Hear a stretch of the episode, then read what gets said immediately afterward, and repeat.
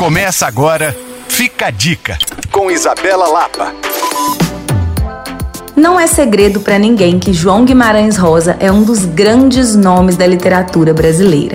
O autor, que temos orgulho de dizer que é mineiro, é reconhecido pelo conjunto da sua obra, em especial pelo livro O Grande Sertão Veredas. E eu quero te contar que nessa semana o público poderá assistir a uma adaptação desse livro em uma ópera inédita, a ópera Matraga de Rufo Herrera. Em três atos, a obra vai te levar a um mergulho pela história de Matraga. Mas Matraga não é Matraga, Matraga é Esteves. Isso já te mostra que será um caminho de imaginação, figurino, cor, arte e muita música. Tudo isso em apresentações inéditas nos dias 25, 27, 28 e 29 no Palácio das Artes. Os ingressos já estão à venda na bilheteria e também no site. Para saber mais, você pode me procurar no Coisas de Mineiro e rever essa e outras dicas em alvoradafm.com.br/podcasts. Não perca, é uma oportunidade